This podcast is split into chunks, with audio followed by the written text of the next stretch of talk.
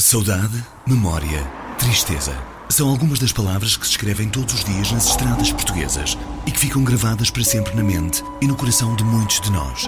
A 20 de novembro, no Dia Mundial em Memória das Vítimas da Estrada, vamos recordar todos aqueles que a estrada nos levou. Uma mensagem Estrada Viva.